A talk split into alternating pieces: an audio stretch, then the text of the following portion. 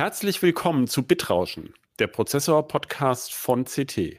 In unserer Folge 2022-02, also der zweiten im neuen Jahr, reden wir über unterschiedliche Mikroarchitekturen von Prozessoren, beispielsweise von AMD, Apple und Intel. Hören Sie rein. CT Bitrauschen. Der Prozessor-Podcast vom Computermagazin Freaky.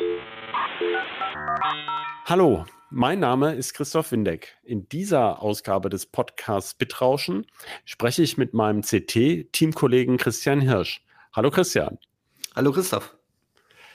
Ja, mal als Einführung, wir wagen uns heute an ein ziemliches Hardcore-Thema und äh, wir versuchen dabei tiefer zu ergründen, wieso und wie unterschiedlich aktuelle Prozessoren für PCs und Notebooks so aufgebaut sind.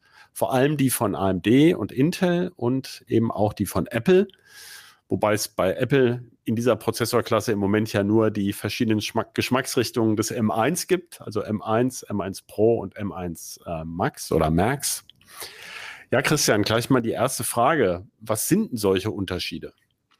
Da gibt es eine ganze Menge. Also das kann sein, wie groß sind die Caches, in welchem Fertigungsverfahren sind die Chips überhaupt gefertigt? Ist es ein monolithisches Die? Ist es ein äh, Chiplet aus mehreren Chips? Äh, wie sind die Kerne an sich überhaupt aufgebaut? Ne? Welche Befehlsarchitektur verwenden sie? Also ist es ein x86, ist es ein ARM? Äh, gibt es auch noch Power und MIPS und, und so weiter und so fort. Also da gibt es eine ganze Menge an Variablen, äh, die am Ende dann dafür entscheiden, wie leistungsfähig ist ein Prozessor oder ist er eben nicht. Was ich spannend finde, ist, dass ja ähm, in so einer, also vielleicht wissen das viele Zuhörer oder es ist ihnen bewusst, dass Intel nominell bei der Fertigungstechnik ja etwas hinterherhängt. Ähm, Apple ist ganz vorne und AMD sozusagen dazwischen. Apple fertigt, äh, Intel fertigt im Moment mit eigener Technik. Apple und AMD lassen beide im Grunde die Prozessor oder Prozessorkerne bei TSMC fertigen. Die einen in 7, die anderen in 5 Nanometer und Intel ist bei 10 Nanometer. Und jetzt sind diese Prozessoren schon ganz unterschiedlich, aber die liegen ja nicht Lichtjahre auseinander. Das finde ich immer wieder verblüffend, sondern zum Beispiel bei Single Threading sind die Unterschiede so, ich sag mal jetzt ganz Pi mal Daumen, bei so, äh, also was der einzelne Kern so kann in so Standard-Benchmarks so 20, 30, 40 Prozent mal maximal oder korrigiere mich, wenn ich da falsch liege. Ist so eher ungefähr. sogar weniger. Also ich tippe mal so 10 bis 20 Prozent so. Genau. Die Werte so der aktuellen für Vergleiche. Ja, und dann kommt es halt auf die Anzahl der Kerne an. Ähm, klar, dann kann man das so ziemlich multiplizieren oder zumindest ungefähr multiplizieren. Da kommen wir sicherlich gleich noch drauf. Aber wenn die jetzt so krass unterschiedlich sind, die Dinger, ähm, das finde ich so, so faszinierend. Ähm, natürlich, alle entwickeln ja mit Hochdruck und stecken Milliarden in die Entwicklung, ist ja logisch. Und ähm, äh, trotzdem kommen die da ja jetzt nicht um den Faktor zwei oder drei irgendwie dabei raus. Das heißt, äh, äh, im gleichen Preisbereich kriegt man ja schon vergleichbare Leistung ein bisschen. Und äh, ja, Spielt da zum Beispiel dieses Risk versus CISC eine Rolle oder ARM versus x86 oder, oder gibt es dafür überhaupt Anzeichen oder liegt es eher am Aufbau des Prozessors? Also im Endeffekt muss man mal ganz allgemein sagen, die Entwickler kochen ja auch alle nur mit Wasser. Ne? Die haben im Endeffekt äh, bei der, bei, wenn jetzt ein Chip designt wird, hat man ja gewisse Vorgaben. Ne? Soll das jetzt ein Mobilchip sein, also wie ist das Powerbudget oder soll es dicker Serverprozessor sein? Ähm, und natürlich haben die, die CPU-Hersteller natürlich ihre, ihre, also jetzt was so x86er ARM betrifft, das sind die natürlich festgelegt, ne? weitgehend. Ne? Also Intel wird jetzt nicht spontan auf ARM wechseln, ne? weil um Gottes Willen. Ja, als als x86 Miterfinder, äh, glaube ich, ist das äh, ja, sehr unwahrscheinlich momentan. Ne? Ähm, aber was, was halt so gewisse, den Grundaufbau von Prozessoren betrifft, sind die eigentlich sehr, sehr ähnlich, wenn man das jetzt mal so ein bisschen verallgemeinert betrachtet. Ne? Äh, und da spielt zum Beispiel der Unterschied zwischen RISC und CISC heutzutage bei modernen Prozessoren eigentlich so gut wie keine Rolle mehr. Ähm, das sagen nicht nur wir, sondern da gibt es ja auch Koryphäen, die das äh, schon in Interviews äh, klargestellt haben, ähm, weil ähm, das war früher mal ein größerer Unterschied, aber heutzutage ist ja so, man hat ja diese, also CISC ist ja ein komplexes Instruktionsset. Ähm, das ist, äh, ist ja x86er, zumindest nach der Reihenlehre, und ARM wurde ja immer zu den RISC genannt, also Reduced Instruction Set, was den Vorteil hat, dass die Befehle halt immer alle gleich lang sind, also in der Theorie. Das stimmt halt heutzutage eben nicht mehr. Äh, durch die ganzen Vektorbefehle und so weiter ist es halt so, dass auch ein ARM-Befehl auch äh, sich in bis zu 64 sogenannte Micro-Ops aufsplitten kann. Ne? Also vielleicht erkläre ich mal kurz, was ein Micro-Op ist. Ähm, also in den Prozessor, also die Prozessoren arbeiten gar nicht mehr mit diesen äh, x86 und äh, ARM-Befehlen äh, intern, sondern übersetzen das in nochmal in, interne in kleinere Befehle um. Ähm, und das kann halt sein, also sehr einfache Befehle sind halt eins zu eins zu übersetzen. Also da ist ein x86er oder ARM-Befehl dann auch so ein, eine Micro-Op. Aber die allermeisten Befehle werden halt intern in mehrere äh, einzelne Maschinenbefehle übersetzt. Und äh, da gibt's auch äh, bei ARM habe ich gefunden, also so, so ein äh, Fujitsu-Server-Prozessor, der hat halt so eine Erweiterung, da sind das bis zu 64 Micro-Ops ein Befehl. Das ist natürlich jetzt wieder die Ausnahme von der Regel. Ne? Und aber da, da an der Stelle kann man nicht sagen, irgendwie, da hat jetzt ARM oder x86 einen Vorteil. Es hängt so ein bisschen sozusagen vom Code ab. Vielleicht kann man sagen, bei den, äh, es fällt ja auf, dass ähm, sich einerseits ARM äh, hat zwar große Erfolge jetzt derzeit bei Serverprozessoren, also relativ große Erfolge, weil ähm, Amazon sich ja einen eigenen Serverprozessor designt hat, allerdings sehr nah an einer Designvorlage von ARM und den ähm, sehr eifrig einsetzt.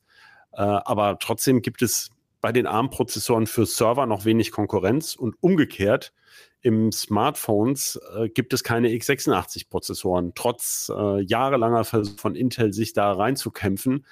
Das heißt, vielleicht kann man sagen, in bestimmten Bereichen, also an den, Ex, äh, an den, an den Außenkanten des Spektrums, da scheint ähm, jede Architektur oder sagen wir mal die, vielleicht auch die übliche Art, wie man das designt, noch erhebliche Vorteile zu haben. Aber da, wo wir jetzt sprechen, im, im, im Mittelfeld sozusagen, gerade bei den äh, Mobilprozessoren oder den einfachen Desktop-Prozessoren, wo jetzt äh, Apple eben auch mit dem M1 Pro und Max drin ist, äh, da liegen sie dann doch am Ende relativ dicht beisammen, die, die, die verschiedenen Ansätze.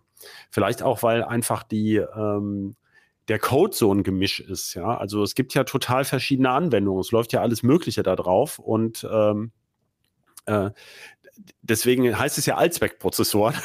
deswegen haben ja die GPUs, die, die ganz tolle Sachen können, wenn es um äh, das gestreamte Daten sozusagen geht, also irrsinnige Datenmassen gleichartigen Befehlen durchzuackern, sind ja die GPUs, also die, die sozusagen die Grafikkarten, weit, weit vorne. Aber wenn es darum geht, so ein Gemisch zu verarbeiten, scheinen eben diese granularen Ansätze noch weit, weit vorne, also wiederum viel besser zu sein.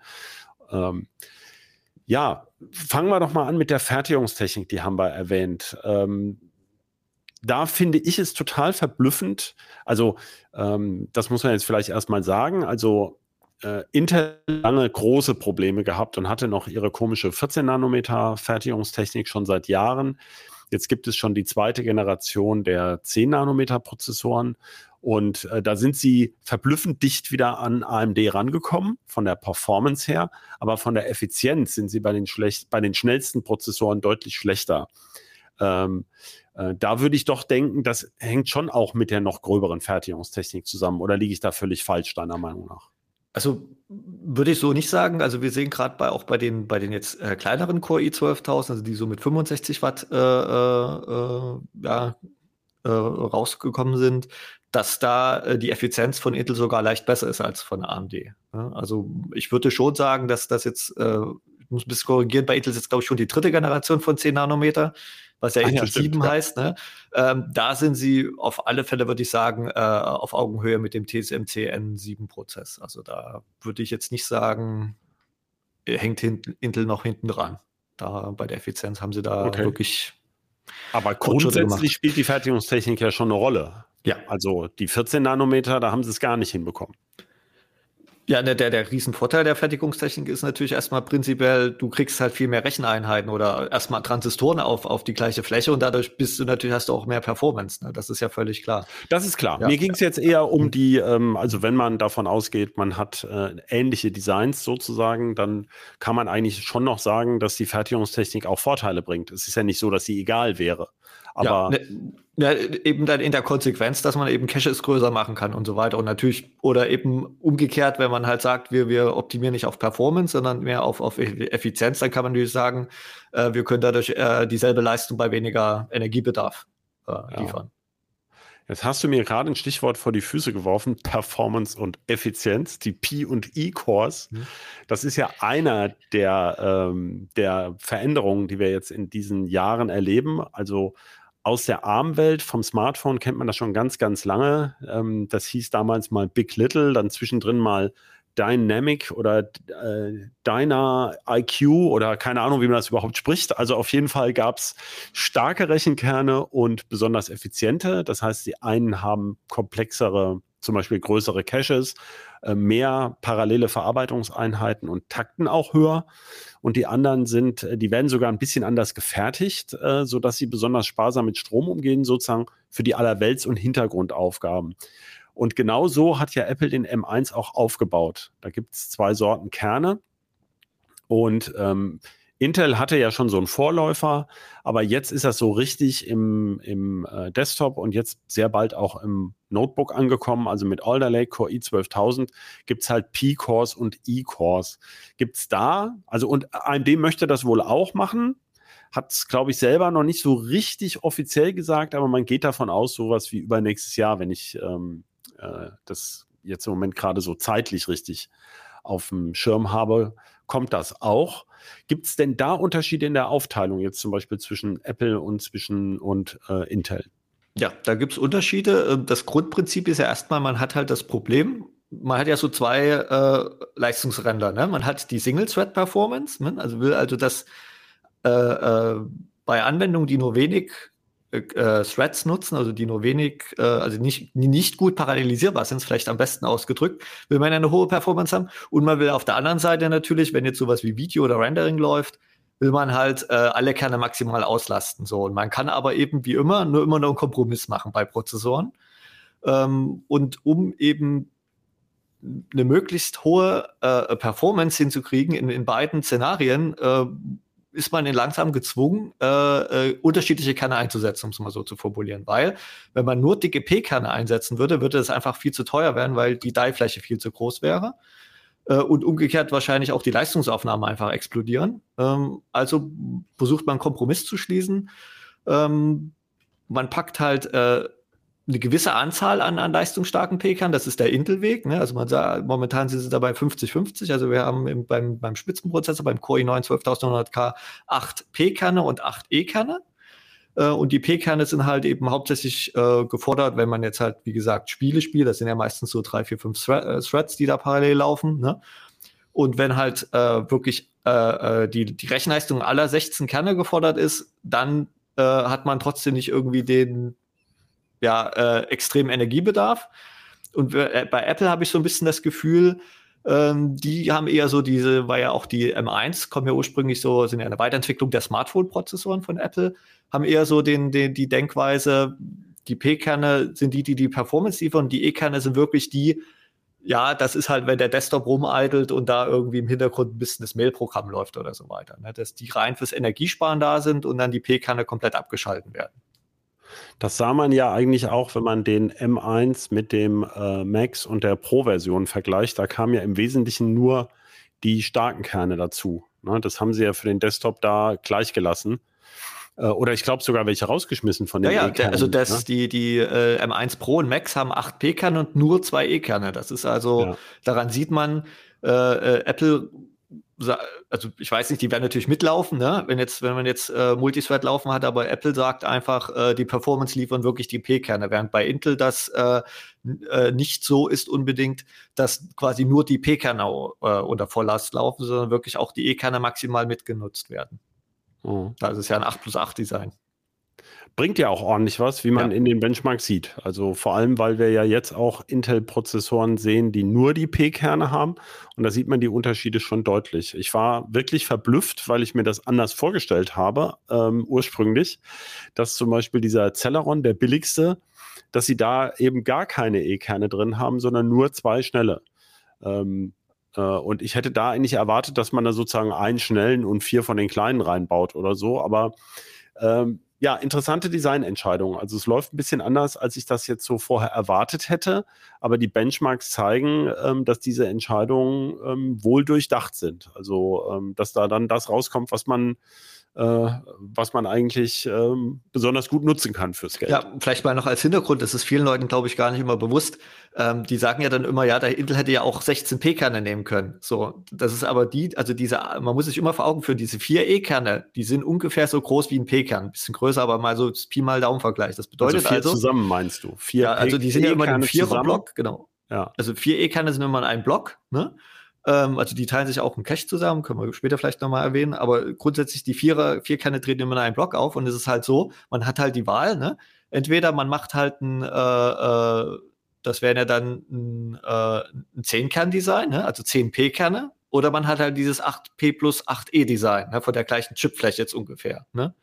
Ja. Und, und das ist ja der begrenzende Faktor. Also die, die Prozessorhersteller äh, optimieren, glaube ich, primär auf, auf Die-Fläche. Ne? Die sagen sich, okay, im Desktop sehen wir so, also Intel, ich kann es jetzt sagen, die Zahl habe ich gerade parat, das sind halt 215 Quadratmillimeter ist der groß, ne? Und man sagt auch so, also deutlich über 200 Quadratmeter will man eigentlich bei Desktop-Chips nicht gehen, weil es dann einfach vom Kosten-Nutzen-Aufwand her nicht lohnt. Ne? Und äh, da hätte halt Intel die Wahl gehabt, machen sie halt einen 10p-Kerner oder machen sie halt einen 8p plus 8e-Kerner und da ist ganz klar von der Multithread-Performance liegt der, der, äh, das, das Hybrid-Design deutlich vorne. Das ist ganz klar. Ja. Und man munkelt ja sogar, dass in kommenden Generationen von Intel die Zahl der P-Kerne gar nicht unbedingt wächst. Also das wissen wir noch nicht, aber es gibt starke Hinweise darauf. Mhm. Äh, würdest du denn sagen, das ist eine gute Entscheidung? Also ich will mir das nicht anmaßen. Also ich glaube, die, die Intel-Ingenieure haben, haben, viel mehr Wissen als wir, äh, was die Prozessoren betrifft. Die machen das ja auch schon ein paar Jahrzehntchen länger. Äh, aber ich, ich äh, habe das auch am Anfang nicht so verstanden, aber inzwischen sehe ich das genauso. Ähm, ich gehe auch davon aus, dass sie mittelfristig erstmal nur die Zahl der E-Kerne erhöhen werden, weil wie viele Anwendungen gibt es denn, die mehr als 8 P-Kerne jetzt, also wo man das braucht, diese Performance, ne? Also jetzt im Desktop. Ähm, und finde ich, einen, einen, schlauen Weg, wie man mit, mit verhältnismäßig geringer Die-Größe oder wie gesagt, wird ja dann wahrscheinlich irgendwie mal ein Die-Shrink geben, äh, wie man halt mit, mit relativ einfachen Mitteln die, die Multiset-Performance sehr stark steigern kann, ohne dass einem eben die Kosten explodieren. Also ich finde das spannend. Ja. Was mir auch auffällt, wenn man auf die Daten guckt, das ähm, Apple-Design, also zu AMD kommen wir dann gleich noch, aber ich finde ja. das Hybrid-Design so spannend. Also das ist ja tatsächlich das äh, wirklich, was im Moment die große Änderung ist. Ähm, Apple taktet ja, glaube ich, nur mit 3,2 Gigahertz minimal, äh, maximal, während ähm, Intel ja bei dem äh, beim jetzt kommenden Prozessor, den haben sie ja angekündigt, sogar auf 5,5 Gigahertz hochgeht auf allen Kernen. Da gibt es ja einen erheblichen Unterschied, während zum Beispiel Apple und äh, Quatsch, Entschuldigung, Intel und AMD in den maximalen Taktraten ja viel dichter beisammen liegen bei den Kernen. Ähm, gleichzeitig sieht man, dass der, die Apple ARM-Kerne, die da drin sind, äh, riesige Caches nutzen können zum Teil. Hängt das miteinander zusammen? Also kann man sagen, man kann diese Kerne, diese Caches, die in den Kernen sind, also mit vollem Takt laufen, die könnte man gar nicht so groß machen, wenn man da auf über 5 Gigahertz will, äh, weil die dann eben viel zu viel Strom fressen würden, weil da ja aber Millionen oder aber Milliarden, aber Millionen Transistoren dann noch mit hochtakten müssen. Ähm, nicht unbedingt so. Also ich glaube, mit, mit rein CPU-Takt äh, lauft ja, glaube ich, bloß. Nee, doch, die laufen ja, glaube ich, mit vollem CPU-Takt. Da hast du recht, ja. Die, die, also ist natürlich immer eine Abwägungssache. Ne? Also ja klar, wie, es geht ja immer um die, die Cache Sets. Ne? Also ja, schwer zu sagen. Also ob, ob, ob das einer der Gründe ist äh, oder ob Apple nicht gesagt hat, sie haben ja ein relativ viel ein kleineres Power-Budget einfach als als jetzt äh, wenn man jetzt mal die, die äh, High-End-Prozessoren von AMD und Intel im, im, im Mainstream anschaut. Das stimmt, ne? die sind ja vor also, allem für ähm, äh, Notebooks designt worden, während also, äh, die anderen eben auch in Desktops laufen müssen. Ja. Also die, die ich da gemessen habe, äh, ich hatte mir ja das Power-Budget mal angeguckt beim M1. Also wenn jetzt nur die CPU-Kerne laufen, muss ja immer aufpassen, da ist ja noch eine riesen dicke, also eine viel, viel größere GPU drin. Ne? Aber wenn nur die reinen CPU-Kerne laufen, dann, dann war ich, glaube ich, da auch so bei irgendwie um die 30, 35 Watt, was ich da so gesehen habe. Ja. Ne? Naja, Und, wobei, das sollte man vielleicht an der Stelle nochmal dazu sagen. Also äh, die Leistungsaufnahme geht ja nicht etwa linear mit dem Takt hoch, sondern die geht durch die Decke. Das kennt jeder über Takter, weil man, um eben den höheren Takt zu kriegen, höhere Spannungen braucht. Äh, und die wiederum äh, ziehen, sorgen dann für erheblich höheren Stromfluss und dann taktet man das Ganze auch noch schneller. Das heißt, ähm, äh, das, kann, das sieht man ja eigentlich klar, dass Apple eben auf relativ moderate Frequenzen sich beschränkt und alles dran setzt, um bei diesen Frequenzen trotzdem ähm, bei ungefähr gleicher Kernanzahl äh, trotzdem eben eine mörderische Rechenleistung rauszukriegen. Und ähm, da möchte ich eigentlich jetzt hin ähm, im, im, im, nächsten Schritt. Ja, mhm. wie, wie kann das sein? Also man stellt sich ja so einen Prozessorkern so vor, das ist dann ein Kern.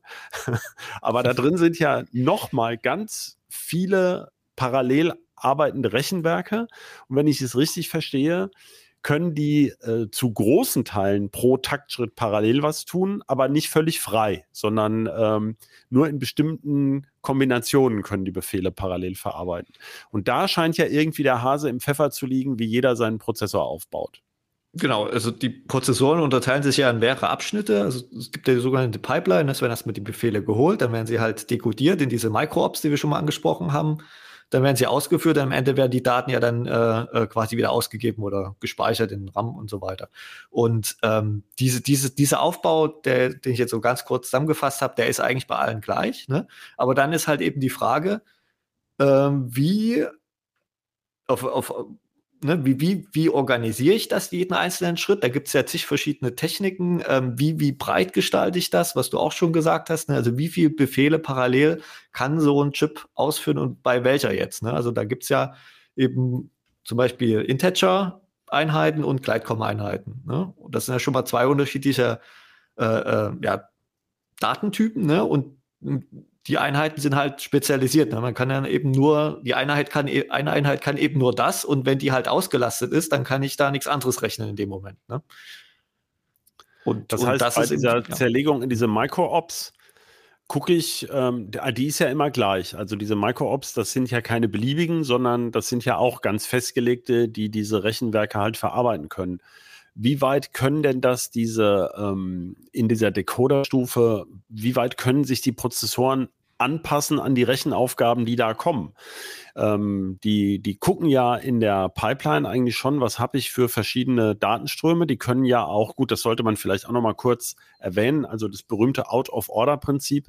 Die können ja auch die, ähm, äh, sofern die Verarbeitung die Befehle voneinander unabhängig sind, können die die ja umsortieren. Die können ja zum Beispiel sagen, ui, da habe ich noch eine Einheit frei. Mhm.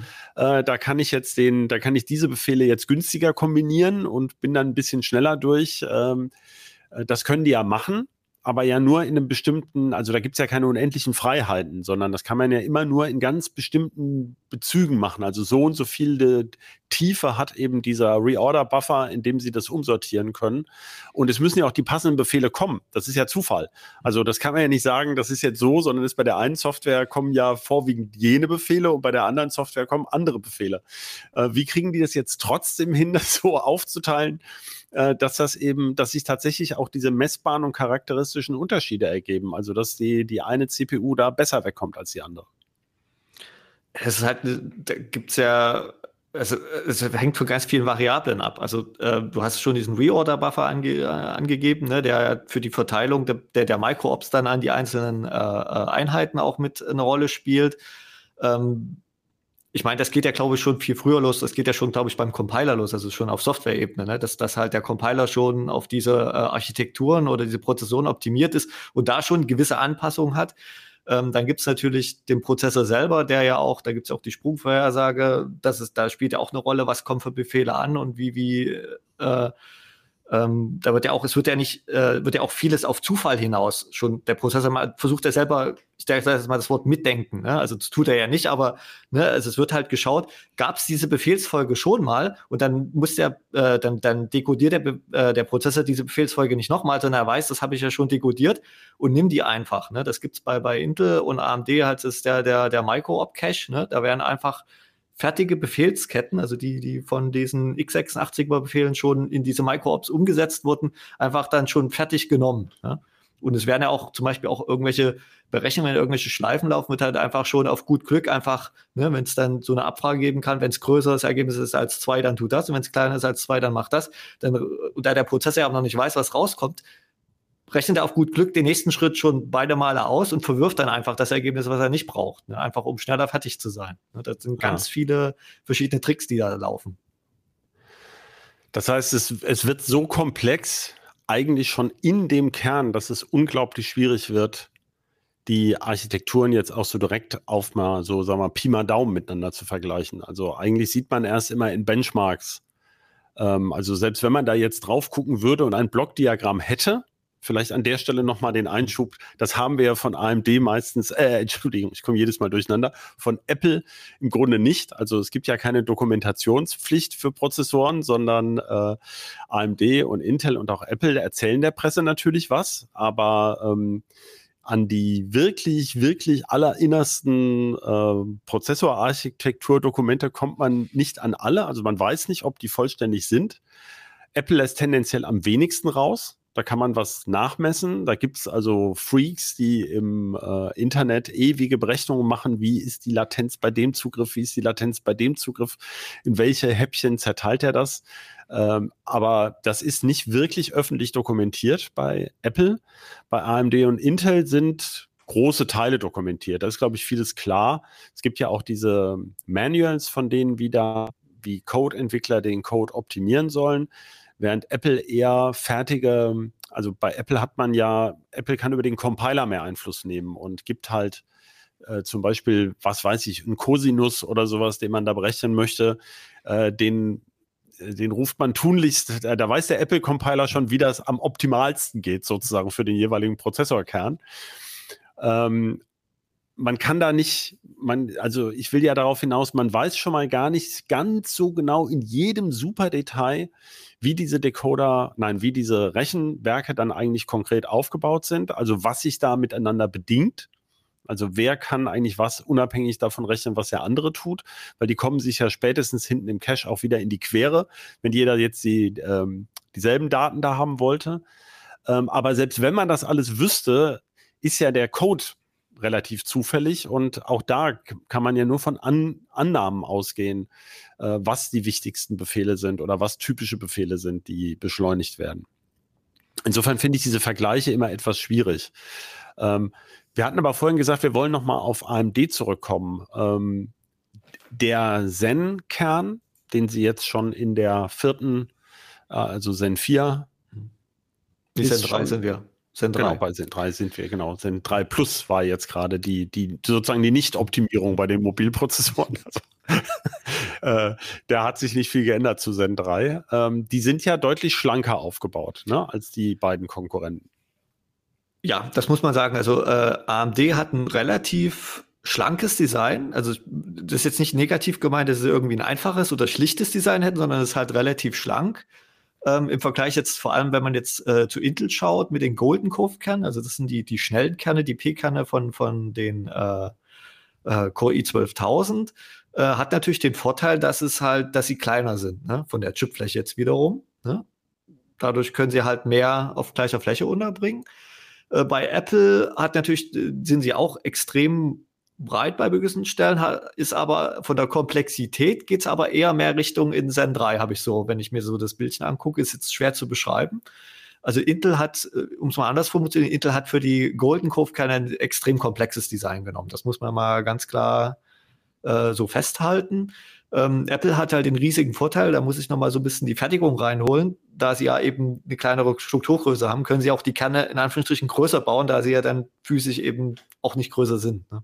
Ja. Also sie können mehr parallele also mehr Rechenwerke parallel in den Kern packen und trotzdem mhm. wird er nicht zu groß auf dem genau. Silizium-Die. Mhm. Ja, und, und man muss natürlich auch sagen, das ist nämlich so eins der Nachteile von x86. Jetzt haben wir mal so einen, wo man sagen kann, da gibt es einen Unterschied zwischen ARM und x86er.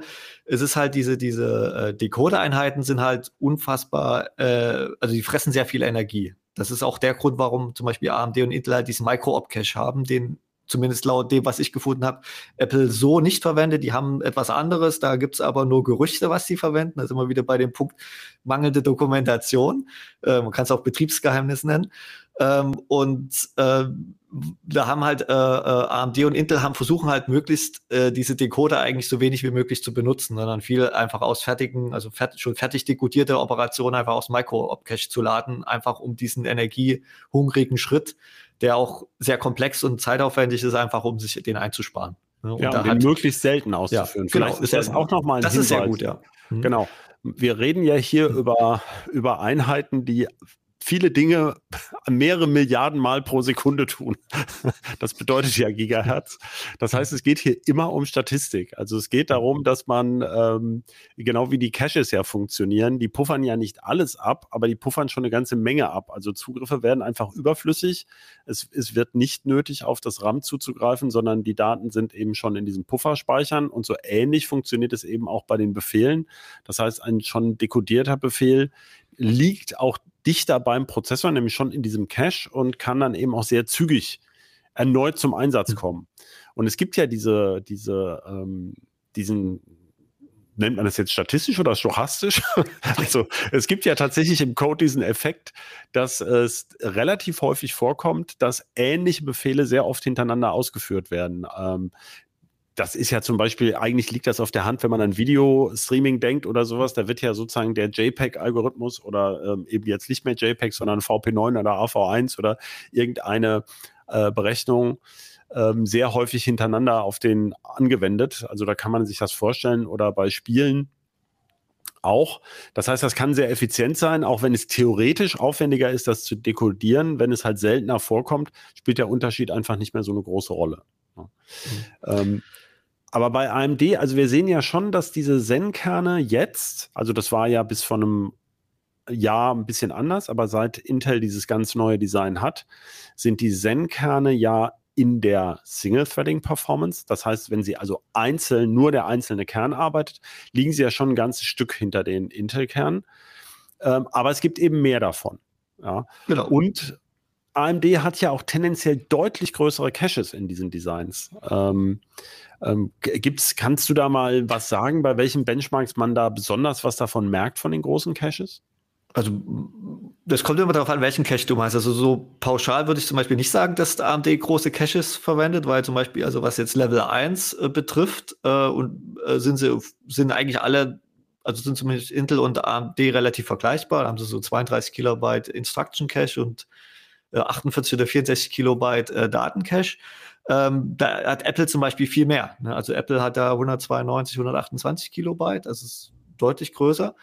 Ähm, und, und beim Level 2 Cache äh, äh, ist, sind die Ryzen schlechter, ne? also als alle anderen. Haben die nur 512 Kilobyte. Äh, Intel ist dabei 1,25 Megabyte. Bei, bei Apple ist ganz dicke, die haben aber ein anderes wieder anderen Aufbau. Ne? Die haben halt 24 Megabyte für alle acht Kerne, ne? alle acht P-Kerne zusammen. Also sind ungefähr drei pro, pro Kern umgerechnet, drei Megabyte pro Kern.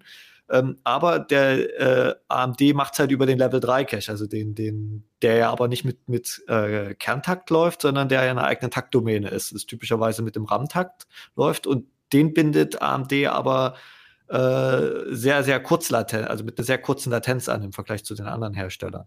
Ne? Das ist ja. so der, und, der, und der ist sehr groß. Ne?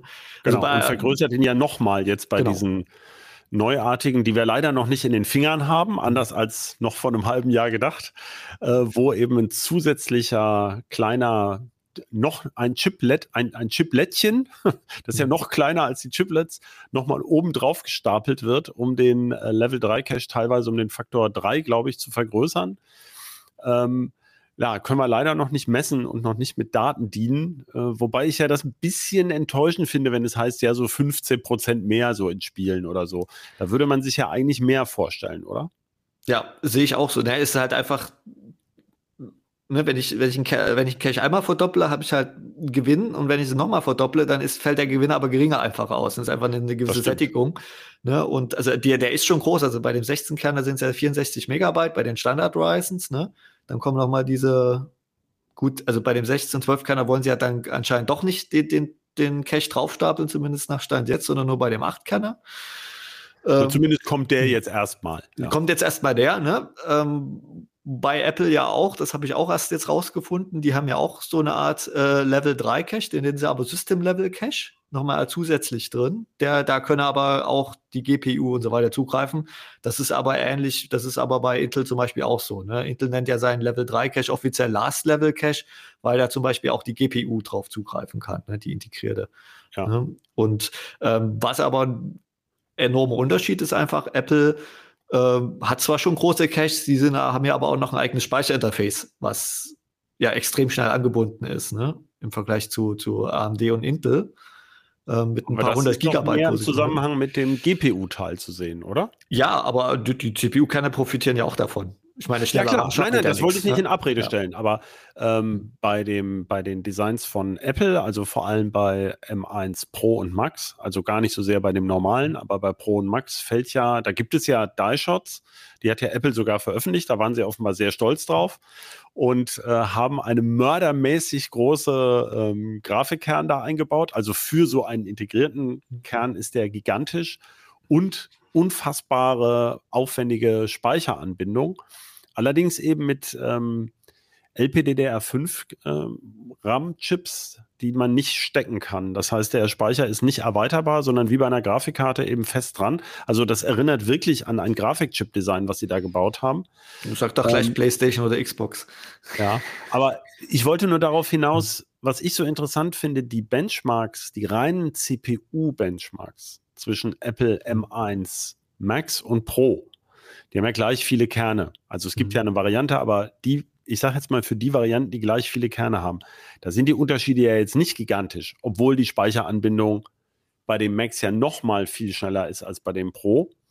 Ähm, darauf wollte ich eigentlich hinaus. Also mir scheint, es gibt so eine gewisse, du hast es schön gesagt gerade, es gibt so eine gewisse Sättigungswirkung beim Cache und bei der Speicheranbindung. Also die, die, der Prozessor muss ja, also es ist ja so ein Wechselspiel zwischen, ich muss ja auch rechnen, ich greife ja nicht die ganze Zeit auf Daten zu, also irgendwann rechnet das Ding ja auch mal.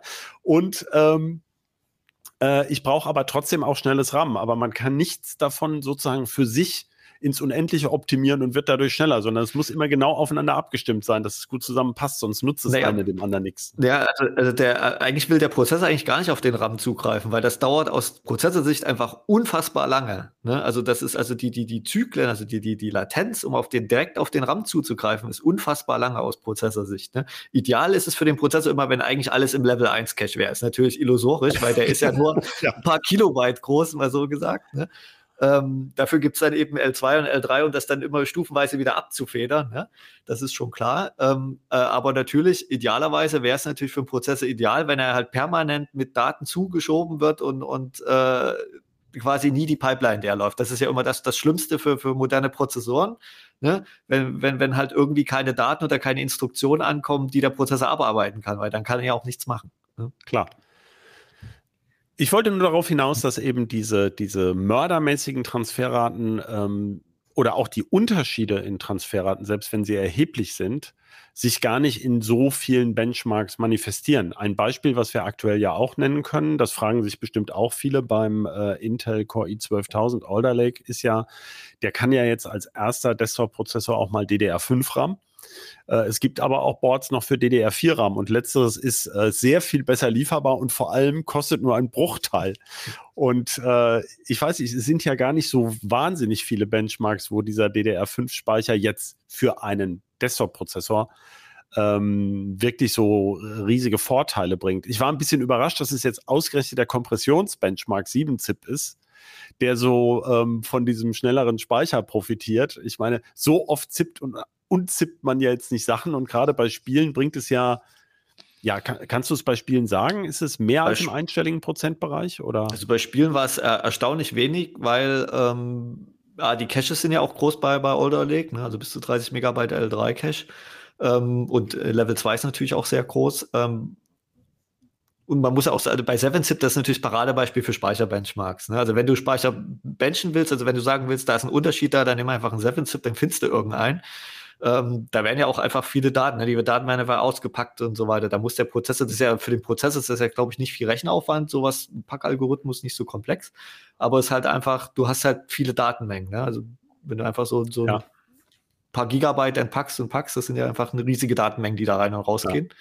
Ja. Ne? Während zum Beispiel beim, beim Rendering Benchmark äh, Cinebench, was ja auch Blender oder wir können auch Blender nehmen, wenn wir eine echte Anwendung nehmen wollen, ähm, da sind die Datenmengen äh, doch erstaunlich überschaubar, die da äh, zumindest pro Zeiteinheit durch den Prozessor durchlaufen, weil das halt sehr komplexe Berechnungen sind. Ne? Also da ist der Rechenaufwand höher und da sehen wir zwischen DDR4 und DDR5 so gut wie keinen Unterschied. Ne? Ja. Ja, ja, klar. Also ich will nur darauf, hinein, äh, darauf hinaus, dass man eben auch bei den Caches und bei der Speicheranbindung eben auch ähm, ähnlich wie beim inneren Aufbau der Prozessoren eigentlich gar nicht sagen kann, groß ist besser oder noch schneller ist mhm. besser, sondern es muss halt irgendwie genau zu dem Design passen. Genau. Ähm, dass zum Beispiel die Anbindung jedes einzelnen Kernes an die schnellen Caches eben auch optimal ist und dass die wiederum äh, gut damit klarkommen. Da, da, hatte man das Gefühl in älteren Designs, ähm, dass sich auch mal Sachen überlebt hatten. Ne? Das, äh, ich glaube, beim, beim, aber beim AMD Bulldozer gab es, glaube ich, andere Probleme als ausgerechnet ja. das Cache-Design. Ähm, gut, fällt mir jetzt leider kein Beispiel ein, aber äh, also auf jeden Fall ist es nicht größer allein und äh, es ist auch nicht, das ist auf der anderen Seite wiederum, dass es nur möglichst viele parallele äh, Rechenwerke im Kern sind. Also mehr hilft, ist klar, aber die müssen auch mit Daten gefüttert werden. Also das eine muss zum anderen passen, das will ich eigentlich sagen dabei. Genau, die, die, noch nur kurze äh, Randnotiz zu den Caches. Die Caches haben ja auch noch andere Aufgaben, zum Beispiel, dass die Kerne untereinander darüber miteinander kommunizieren und Daten austauschen. Ne? Das darf man ja auch immer so noch als Randaspekt. Ja, ähm, vielleicht kommen wir noch mal kurz darauf zurück. Äh, wir haben jetzt viele Designs, die so sechs oder acht Kerne haben. Da kaufen ja auch viele Leute einfach, weil da der Preispunkt ähm, auch interessant liegt. Ähm, man kann ja eigentlich sagen, also die vier Kerne sind, glaube ich, heute das absolute Minimum danach, darunter. Also entweder ist einem Performance völlig egal, dann kann man auch ein Celeron nehmen oder so ein Pentium oder ein Athlon X3000 äh, oder 3000 heißt der. 3000G. Äh, ja, ähm, aber wenn man irgendwie sich dafür interessiert, wie schnell der, der Rechner ist, dann sollte man, glaube ich, mindestens vier Kerne nehmen und sechs Kerne sieht eigentlich so ganz, bringt ein bisschen mehr Zukunftssicherheit. Ähm, aber bei 8P-Kernen scheint ja im Moment so ein bisschen so ein, so ein, so ein Schwellwert zu sein. Ähm, wenn du jetzt zum Beispiel, sagen wir mal, für Spiele einen Rechner zusammenbaust, würdest du dann sagen, sechs Kerne sind erstmal genug oder würdest du lieber sagen, ah, da nimmt man doch eher acht äh, oder, oder kann man das im Moment gar nicht so gut sagen? Also Stand heute würde ich sagen, sechs Kerne reicht eigentlich bei Spielen eigentlich für alles. Da gibt es, mag es vielleicht irgendwie ein paar Ausnahme-Benchmarks gehen, wo man dann doch noch mal irgendwie ein bisschen was sieht, aber in der Regel äh, ist man mit einem Sechskerner eigentlich völlig, völlig äh, ausreichend bedient. Also der alte Tipp, lieber sechs Kerne und das restliche Geld in die Grafikkarte gesteckt, wobei wir im Moment hier Momentan sowieso in der Sondersituation sind. Da kann man ja gar nichts sagen, wenn die so. Nee, aber das, äh, man kann, ich würde es jetzt gar nicht so sehr auf Spiele. Ich würde das auch, das kann man, glaube ich, allgemein für Desktop-PCs sehen man sieht ja auch das, was die Prozessorhersteller anbieten, ist ja auch das, was die Leute kaufen in gewisser Weise. Ne? Und, und äh, man sieht ja auch, ich meine, nicht ohne Grund hat eben Apple ein 8P plus 2E Design gemacht und nicht ohne Grund macht Intel ein 8P plus 8E Design und nicht ohne Grund äh, kann man zwar von AMD auch einen 12 und 16 Kerner kaufen, aber was wir in den Top-Listen oben sehen, ist der 6 und der 8 Kerner. Ne? Das ist ja äh, ist einfach auch, weil äh, wie, wie viel, also jetzt bei normaler Desktop-Anwendung, wie viele Anwendungen gibt es denn eben, die von vielen Threads äh, profitieren? Das sind halt eben nur spezialisierte Sachen, die halt nicht jeder jeden Tag macht. Ne? Genau. Ähm, damit wären wir natürlich noch mal beim Thema äh, Simultaneous Multithreading, also bei Intel Hyperthreading mhm. genannt, was ja AMD eben jetzt auch hat seit Ryzen äh, in jedem Prozessor eigentlich. Ne? Das ist, glaube ich, immer an. Ja, und, bei AMD, ja. Ach nee, stimmt. Bei den Mobil es gab mal Mobilprozessoren, stimmt, da war es ja. nicht bei allen an, genau. Und ähm, Intel nutzt das auch als Differenziator, bei den ganz billigen macht es nicht an. Äh, und Apple hat es aber gar nicht eingebaut, interessanterweise. Ähm, genau. Ja, kann man dazu was sagen? Was bringt Multithreading? Bringt es immer was? Oder äh, also kann man es irgendwie einschätzen? Also es ist interessant, weil zum Beispiel Intel baut es auch nicht mehr überall ein. Zum Beispiel diese Gracemont, also die E-Cores, da haben sie es ja auch nicht eingebaut. Und da war ja die Aussage, haben uns die Intel-Entwickler direkt gesagt, äh, sie haben halt die E-Cores, um sie möglichst klein zu bauen, haben sie halt gesagt, äh, wir lassen halt alles, in Anführungsstrichen unnötige, also alles, was, was viel Energie braucht oder unnötig Chipfläche ist, lassen wir einfach komplett weg. Wir machen ganz, ganz schlanken Kern. So. Und ähm, also das ist nicht, also der, der, der, also der jetzt Transistoraufwand, nenne ich es mal, für, für Hyperthreading oder SMT, um mal die generische Bezeichnung zu verwenden, ist nicht riesig. Ne? Also da gibt's ganz, also da sind Caches viel, viel schlimmer, ne, was an, an, an, an Flächenbedarf da ist.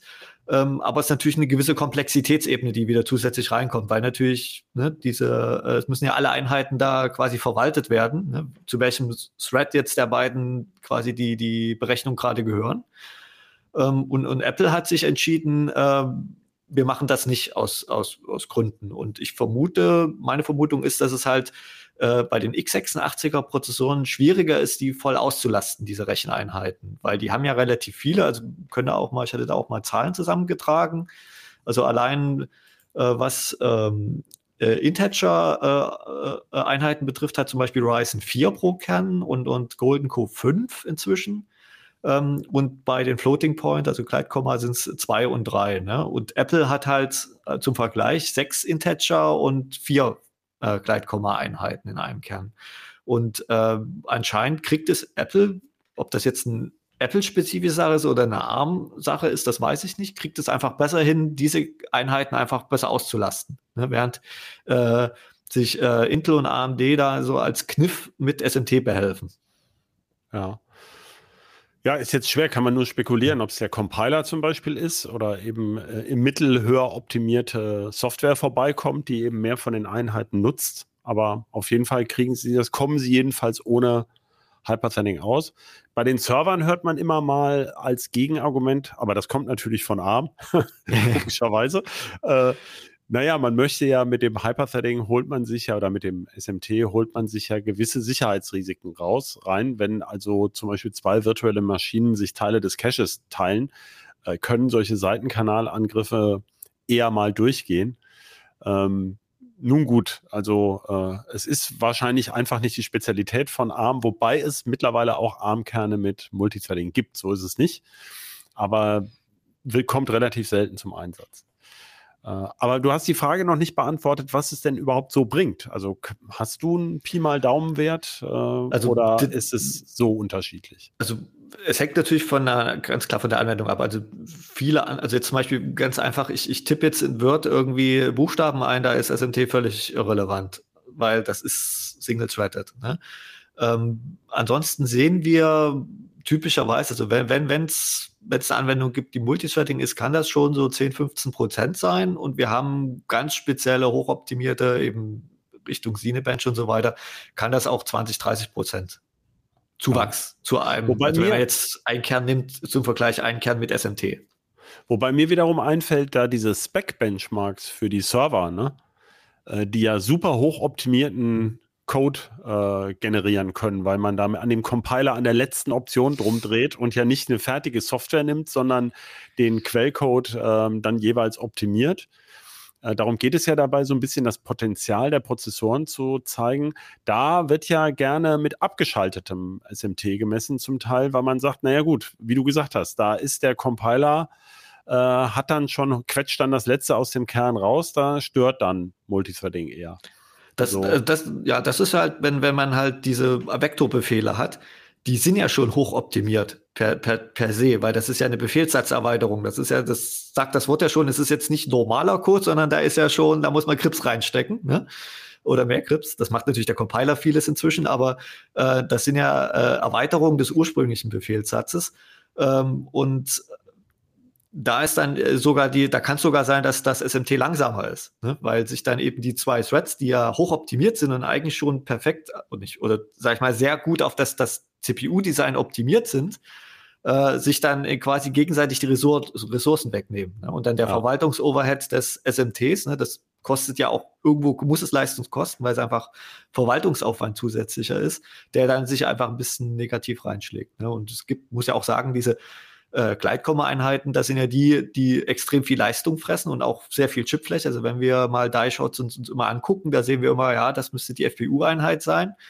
Ähm, die sind halt auch sehr groß, sehr energie energiehungrig, deshalb gibt es davon auch nur wenige und äh, da kann man dann auch schlechter natürlich parallelisieren, wenn es nur wenige gibt. So, jetzt haben wir schon sehr lange über sehr viele Details geredet. Ich würde eigentlich gerne mal so zum Schluss kommen. Mhm. Ja, wie kann man es zusammenfassen? Also, äh, mir scheint trotz, trotz ganz unterschiedlicher Architekturen, also wenn man sich diese Blockdiagramme mhm. oder auch eben erratenen Blockdiagramme äh, miteinander vergleicht, dann sehen die ja doch sehr unterschiedlich aus, auch wo die Verbindungslinien liegen, also wie das hinterm Decoder weitergeht, ob mit Micro-Ops oder ohne Micro-Ops und wie viele. Und die Sprungvorhersage ist unterschiedlich und die Caches sind unterschiedlich. Kommt man aber oder kann man am Ende relativ dicht beieinander rauskommen. Ist ja, ähm, das finde ich schon mal ähm, sehr verblüffend eigentlich. Ähm, da spielen wahrscheinlich ja auch Patente und sowas äh, eine Rolle. Also dass man ähm, manche Probleme anders lösen muss als der Konkurrent. Mhm. Äh, dann haben wir ja einen ganz klaren Einfluss durch die Fertigungstechnik. Logisch, das ist ja Moore's Law, also sehen wir auch. Aber dann immer wieder schaffen die, schafft man es auch irgendwie an diesen Beschränkungen ein bisschen vorbeizukommen. Also man, man kann aus dem Design auch noch eine Menge rausquetschen, selbst wenn man nicht den tollsten Transistor hat. Ähm, ja, ja, das ist ja, na, das ist ja, äh, das ist ja auch, was vielleicht vielen Leuten nicht so bewusst ist. Es ist ja nicht so, dass das äh, quasi ein Prozessorbauplan auf einem weißen Blatt Papier gemacht wird und dann überlegt wird, machen wir den jetzt in sieben, in fünf oder in drei Nanometer, sondern äh, es wird, das ist ein Geben und Nehmen. Also die, die, die Chip-Entwicklung, also oder das, das, das CPU-Design äh, wird in Zusammenarbeit mit der äh, Fertigung gemacht. Also egal, ob das jetzt ein interner oder externer Fertiger äh, ist, ähm, das bedingt sich. Ne? Also nicht nur jetzt bei Na den klar. Allgemeinparametern über Chip, äh, über äh, Cache-Größe und so weiter, sondern auch äh, funktioniert eigentlich, weil man kann, also das hat ja Intel zum Beispiel gemacht, um mal ein Praxisbeispiel zu bringen. Die haben ja mit Rocket Lake ähm, dass das äh, äh, Ice Lake Design, äh, was auf 10 Nanometer äh, entwickelt wurde, auf 14 Nanometer zurückportiert letztes Jahr, um da im Prozessor eben um zu überbrücken. Äh, und da haben sie ja auch zwei Jahre gebraucht. Also das zeigt, man kann da nicht einfach sagen, ich mache das jetzt den Prozessor 1 zu 1 in 10 oder 14 Nanometer, sondern da muss, äh, muss halt der Bauplan doch nochmal überarbeitet werden an einigen Stellen und manches kann dann eben, weil die Signalwege länger sind, da muss man halt zusätzliche Zyklen einbauen oder größere Puffer oder ne, die Taktfrequenzen passen nicht. Ne? Das ist halt, ist einfach kompliziert. Ne? Ja, hat aber erstaunlich gut funktioniert. Also, das muss man ja auch noch sagen. Ne? Also, ähm, das war ja nicht so, dass, also das hat ja durchaus Performance-Schub gebracht. Also da waren wir ja, ja, vorher zum Beispiel auch skeptisch. Also das ist jetzt bestimmt nicht das Wunschdesign gewesen, ja. aber als no für eine Notlösung hat es erstaunlich gut funktioniert. Ja. Also genau, also sagen wir mal so, man kann auch im Design noch Vor- und Nachteile, also Fertigungstechnik alleine ist auch nicht alles, sondern spielt eine, eine ganz Richtig. wichtige Rolle, aber ähm, es, ja, vielleicht ist der letzte Satz eigentlich Prozessordesign ist die Kunst des Kompromisses und auch der, der, der Optimierung auf ein bewegliches Ziel, was gerade an Software im Einsatz ist und wie gut die Compiler sind und so. Das hatte mal äh, mir ein AMD-Mitarbeiter äh, äh, mit so im, im Vier-Augen-Gespräch gesagt. Ähm, wir so eine Chip, also eine Prozessentwicklung dauert ja so drei bis fünf Jahre im Schnitt. Und äh, das ist quasi ein Schuss ins Blaue, weil selbst wenn der Prozessor gut ist oder das Design oder wie man sich das gedacht hat am Anfang, dass dann alles funktioniert, man weiß ja nicht, was in drei bis fünf Jahren die Konkurrenz hat. Ne? So, das kann ja. halt sein, dass man ein super tolles Design hat, die andere, die Konkurrenz aber noch viel, viel besser ist aus irgendwelchen Gründen und man dann trotzdem hinten dran liegt. Und es kann aber auch eben perfekt laufen, weil die anderen halt irgendwie Hashtag 10 Nanometer halt irgendwie bei Intel halt äh, Verzögerungen hatten. Ne? Das ist, ja. äh, das, da sagen die auch, das ist, ist immer ein Schuss ins Blaue. Ne? Das kann funktionieren, aber es kann eben auch mal schief gehen. Das lasse ich jetzt so stehen. Super, super Schlusssatz. Und äh, wir schauen uns dann mal an, wie es dann äh, mit den ganzen neuen Prozessoren im Laufe des Jahres läuft. Äh, wir machen unseren Podcast ja fleißig weiter, alle 14 Tage. Vielen Dank an dich, Christian. Ähm, vielen Dank an unseren Producer Shine und vielen Dank vor allem an unsere Zuhörerinnen und Zuhörer. Und äh, wir freuen uns über Feedback per Mail an bit-rauschen.ct.de. Ja, tschüss von mir. Tschüss.